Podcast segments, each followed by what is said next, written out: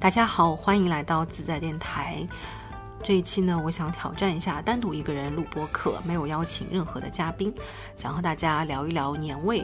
呃，当你听到这一期播客的时候，可能已经坐在家里和全家人围坐着一起吃年夜饭了，或者因为疫情的关系，你没办法回到家乡，只能待在原地一个人过春节。那不管是什么样的状态呢，今天都想和大家聊一聊我们记忆中的年味。每当回忆起跟过年有关的事情的时候，就会呃忍不住的口腔里分泌出唾液来，因为想到的总是那些美食啊，什么红烧鱼啊、糖醋排骨啊、呃糖醋桂鱼啊等等，这些都是在过年的饭桌上面几乎是必见的硬菜吧。而且好像每家人家都会烧类似的这样非常硬核的大菜。那对我来说，印象最深的反而不是那些浓油赤酱的菜，而是鱼丸汤。那鱼丸的制作原料是用一种姜鲜，因为呃我家乡是靠近长江嘛，那他会把这个呃长江里的一种鱼拿出来，骨头剔掉，然后鱼肉呢留下做手打鱼丸。那这个鱼肉的好处就是它不如海，没有像海鲜那么的腥，但是它比一般的河鲜的，那个鲜味还是要更加的足一些。所以做成鱼丸之后就会非常的滑嫩，口感上是很滑嫩、很鲜美的。然后它整个的制作过程，我猜测应该是挺麻烦的。我没有亲眼见过家里人做，因为他们都是在。过年之前呢，可能一周左右时间里面，就会提早把这些复杂的菜的这个原料全部都准备好，做好鱼丸之后，会放在一个大盆里面，然后每次要烧的时候呢，就会提前舀一些出来放在碗里，然后烧开一锅水，烧完水之后就把鱼丸一个一个的放进去，滚熟了之后呢，这个鱼丸就会漂浮在汤面上面，放一点香菜。啊，或者是撒一点绿色的蔬菜叶，比如说鸡毛菜啊、小金菜啊等等，然后最后会滴几滴麻油来做一个点睛之笔。那如果是再讲究一点的人家的话，可能还会事先煎一些蛋皮，呃，切成丝放在这个汤里面，所以整个汤的颜色是很诱人的，有黄有绿，然后还有白白胖胖的鱼丸漂浮在清汤面上面。就非常的诱人，每次吃完这碗鱼汤，我就觉得哇，这个这一年的年夜饭圆满了。我就是有一种给年夜饭很好的总结，是一种锦上添花的感觉。因为你前面其实已经吃完了各种浓油赤酱的菜了，以后到最后一道菜是非常清爽的，就会觉得格外的落胃，胃里好像接受了一个很舒服，呃，很舒服的一个拥抱一样。那除了鱼丸汤之外呢，嗯，可能很多人印象比较深刻的就是，呃，长辈烧的红烧肉啊。后来我去了别人家里吃了以后，发现，哎，每家人家的红烧肉看起来好像大同小异啊，但是好像每家人家都会有自己特殊的一些配方在里面。比如说，有些人会放陈皮来吊鲜，有些人会放一些白砂糖，会让这个。红烧肉的酱汁更加的浓稠啊，或者会放一些八角啊、茴香等等来增添额外的味道。我觉得每家人家的这个小秘方在红烧肉里面，可能就是我们每个人记忆当中不同的，或者说是非常呃专属于个人的一个家的味道吧。我们家的这个红烧肉比较特殊的是，里面会放鸡蛋，然后鸡蛋上面会切成一条一条的，让这个酱汁渗入到呃鸡蛋的里面去。鸡蛋还会事先煮完以后，在锅里面简单的油炸一下，那就是变成了所谓的虎皮蛋嘛。表面就会有一层薄薄的脆皮，带有一点点酱油的颜色。那吃在嘴里呢，又会觉得又脆又香。里面又非常的入味，有肉的香味，是从这个蛋的内核的地方 生发出来的，就会觉得啊，这碗用心烹饪的红烧肉实在是太美味了。然后我们的饭后是甜点，呃，好像现在有些人会在年三十的时候会准备一个蛋糕，就是比较一些西式现代的很精致的甜点，但我们家没有这个习惯，我们会烧。酒酿小圆子汤，酒酿元宵，对，里面是没有馅儿那种元宵，然后或者还有会烧一道我很喜欢的甜点，就是红糖年糕。嗯，红糖年糕，首先这个年糕就很有讲究哦，它非常的糯，好像是乡下的亲戚他们自己手打的年糕，然后送给我们的。所以这个手打的年糕和超市里买的年糕，我觉得最大区别就是在于它是有灵魂的。就超市里的年糕，感觉它就是完成了年糕这个本身的这样一个角色任务，但是它并没有那个灵魂。手打年糕就是它非常的黏，但是它也不会真的粘牙。所以整个年糕吃起来是又滑，然后又非常的有韧劲。我们就会事先把这个红糖熬成汁，用非常非常多的红糖熬成汁，让整个汁很浓稠，然后有有点拉丝的感觉。再把年糕放进去，让这个年糕的身体上全部都裹满了这个红糖。那经过油煎啊，还有炸这样一个工序之后。就会在你的舌头上留下非常非常美好的口感，但其实红糖它本身没有像白砂糖那么甜，所以这道菜吃起来是不会那么的腻，但呃那个甜味会让你回味很久很久。嗯，对我来说，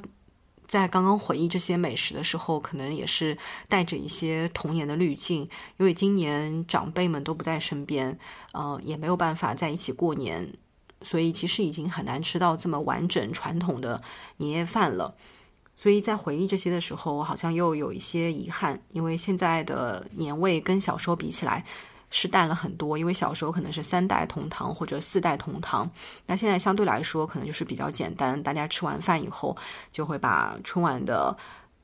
打开。背景音乐放一放，然后大家各自去做各自的事情，连围在一起看春晚的这个习惯好像都没有呃，就是保留下来。我们家是这样子的，我不知道你们是怎样的，可能最多就是看一个开头，然后大家就做鸟兽散 四四散了，然后就各自做各自的事情，到可能零点的时候才会出来互道一下新年快乐，然后就去睡觉了。那我小时候。我记得过年的时候会住在一个亲戚家，然后有长辈啊，还有呃各种长辈，比如说爷爷奶奶，然后也会有比如说姨妈啊、舅舅啊这些，然后全家人就住在他们家里面，家也不大，所以我们很多人会打地铺，因为有时候为了要住在一起嘛，难得见面，比如说和你的这个堂姐啊，或者是表弟啊什么的。难得在过年的时候聚集在一起，然后小朋友之间就会有说不完的话想要去交流。那因为作为独生子女的话，其实平时的生活是比较的单调的，所以在这种逢年过节的时候，看到了这个自己的小伙伴，年龄相仿的小伙伴以后，就会挺激动的吧，然后就会嗯迫不及待的聊天，然后甚至我觉得是一种。嗯，很多时候是走心的聊天。我不知道现在的嗯小朋友跟我们当时是不是有什么嗯不一样？因为现在可能很多人沉迷于电子产品，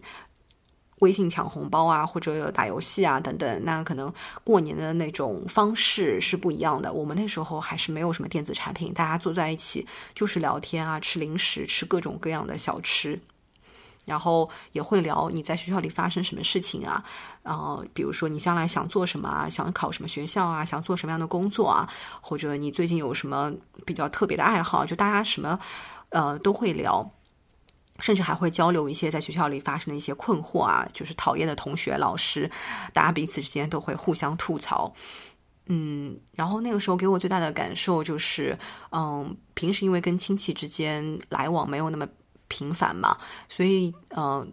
总是有一种幻想。小时候会有一种幻想，想说啊，难得碰到这些亲戚，是不是可以听到一些不同于在父母这里听到的人生的答案？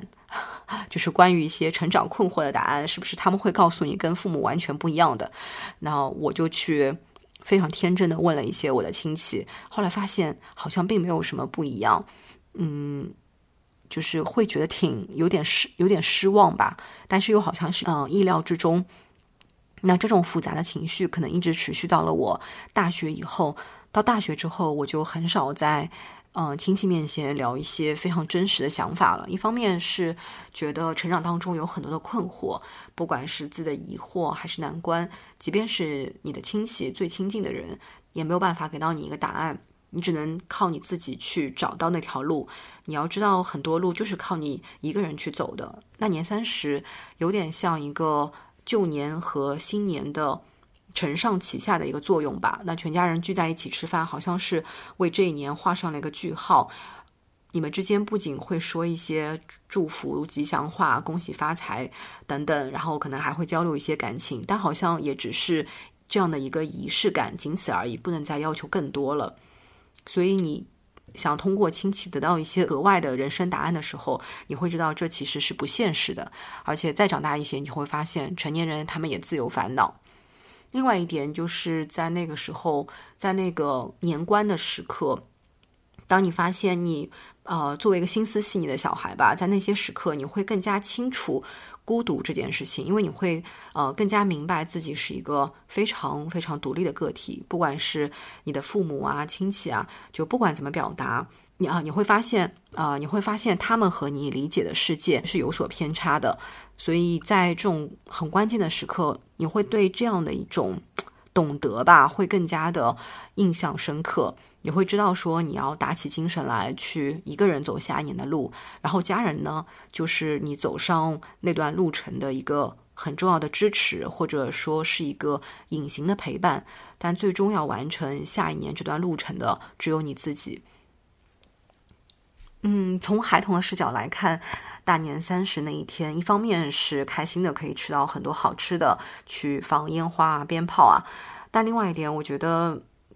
也是每一年成长的一个很重要的节点吧，因为过了那一年，大人就会说：“哎呀，你又大了一岁了，你要更加懂事。”那所谓懂事这件事情，我觉得在过年的时候，你会更加的感同身受啊，的理解可能跟平常的日子里是不一样的。因为在慢慢长大以后，会发现，对于成年人来说，新年我们的确会有期待。年三十那天，我们也会互相送祝福语，比如说希望明年更好啊，赚更多钱啊，恭喜发财啊等等。但内心来说，作为成年人，其实你是非常清楚的，或许来年是更为艰辛的一年，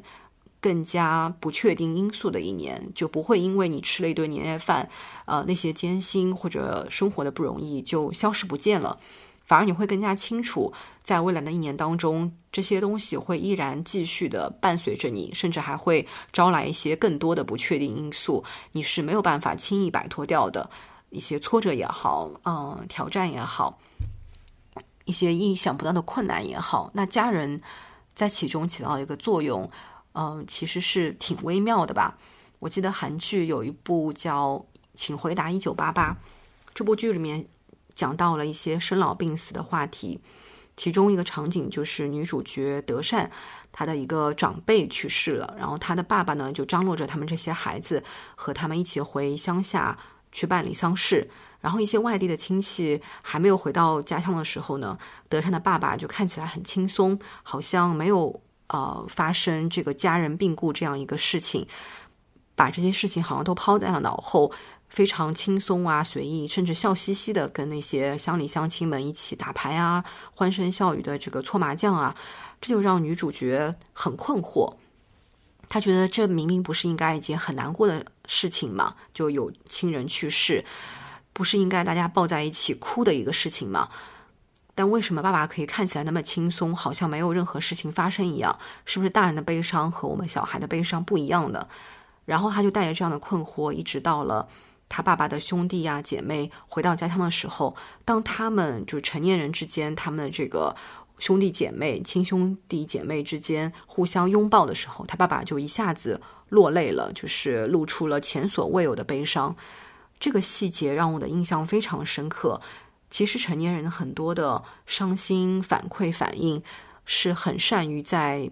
呃别人面前隐藏的。我们可能会比。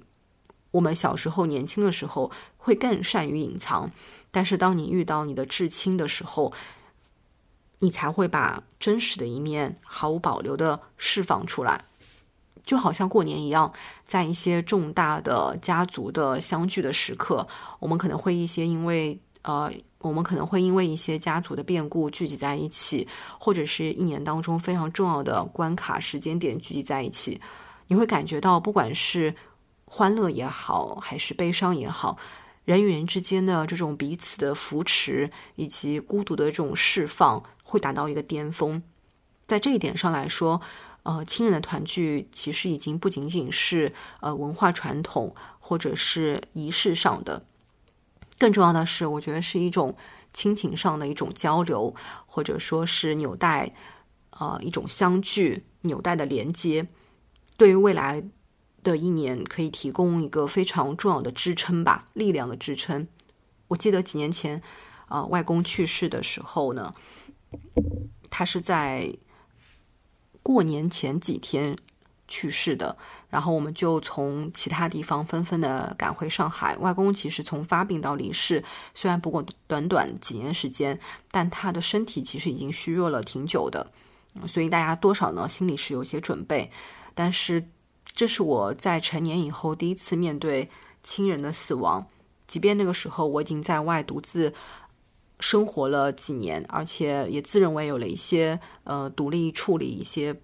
呃消极或者是悲观情绪的一个能力吧。但是当面对亲人的病故的时候，我觉得自己依然是手足无措的。看到全家人聚集在一起讨论怎么样去办理丧事啊，怎么样去接待。前来吊唁的亲朋好友的时候，嗯，好像那种力量就慢慢的又回来了，因为大家坐在一起在做这件事情，写挽联啊，然后跟前来吊唁的亲朋好友呃聊天啊，聊外公的生平、外公的过去，以及聊我们的过去的时候，你的心里好像就是被抚平了一些。然后在办理完外公的丧事之后，就是年三十了，全家人又聚集在了一起。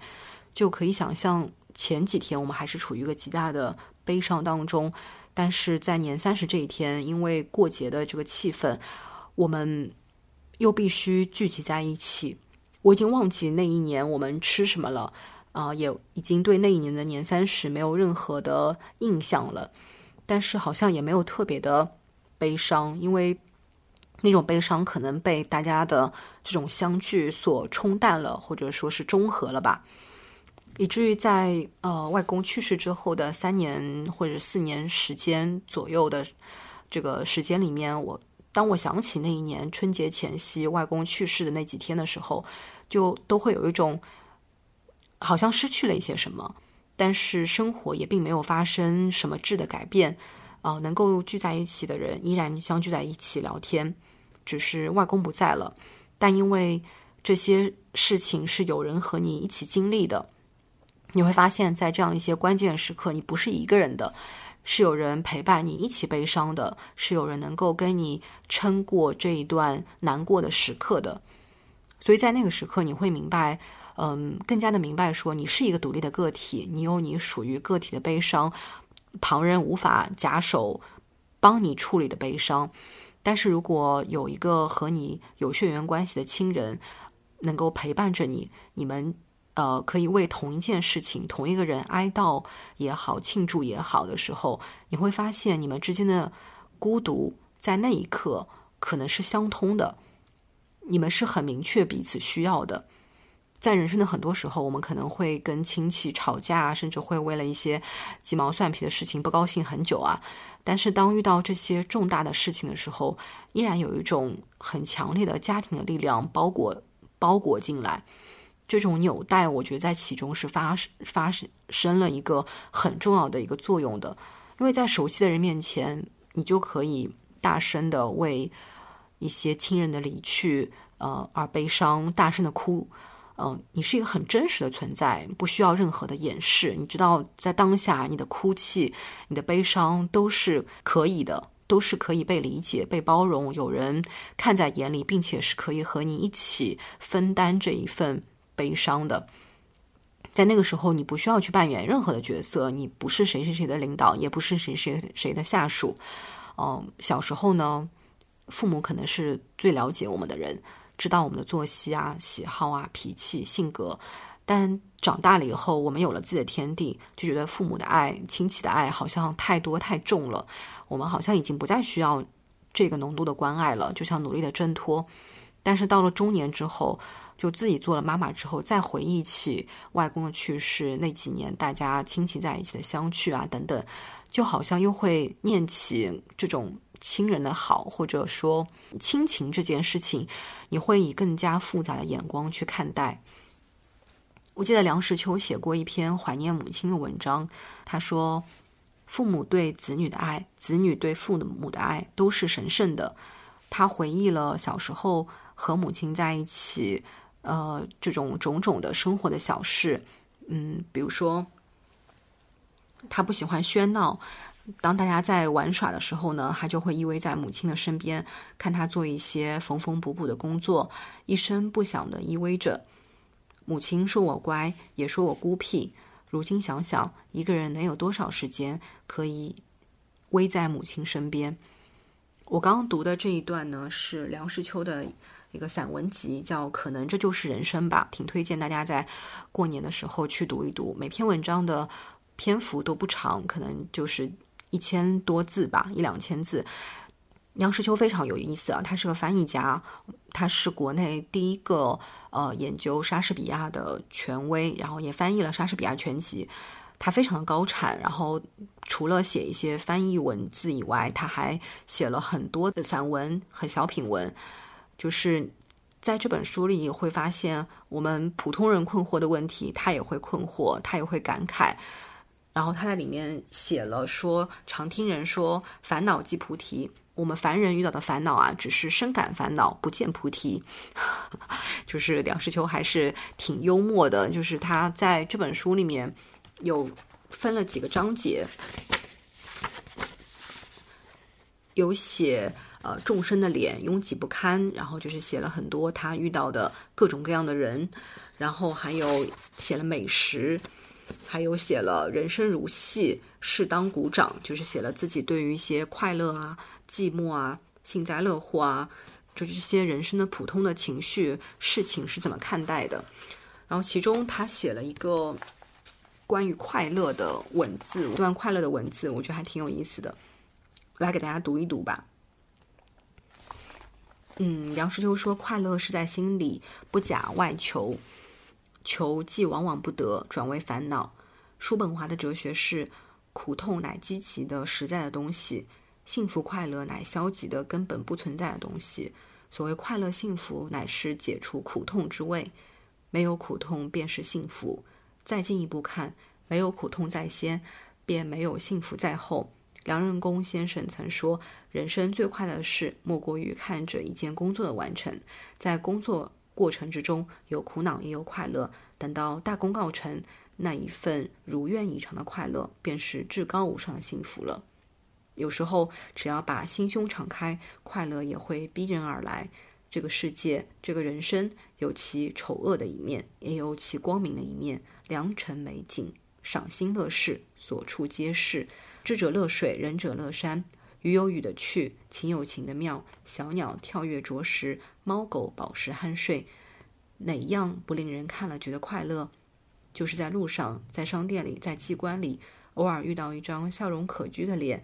能不令人快乐半天？有一回，我住进医院里，僵卧了十几天，病愈出院，刚迈出大门，陡见日丽中天，阳光普照，照得我睁不开眼。又见熙熙攘攘，光怪陆离，我不由得从内心欢叫起来。好一个艳丽盛装的世界！就听他的文字，我觉得其实是很有节奏感的，也会有带有一点翻译的感觉，非常的简洁啊，优美。然后你会发现，梁实秋会把一些很平常的。啊，美食啊，很平常的一些我们生活中处处可见的小事，写的非常的有趣，然后，呃，可以感受到他是一个真心热爱生活的人吧。即便有各种各样的不如意，因为其实他也是跨越了大时代的这样一个翻译家，但依然可以感受到他的内心是有很多的喜悦的。就像他写过一句话说：“这是一个活的世界，这是一个人的世界，这是生活。”所以，我觉得这句话非常的妙，就是它很好的诠释了“生活”这个词的含义。好啦，最后祝你们新年快乐，虎年吉祥。我们下一期再见，拜拜。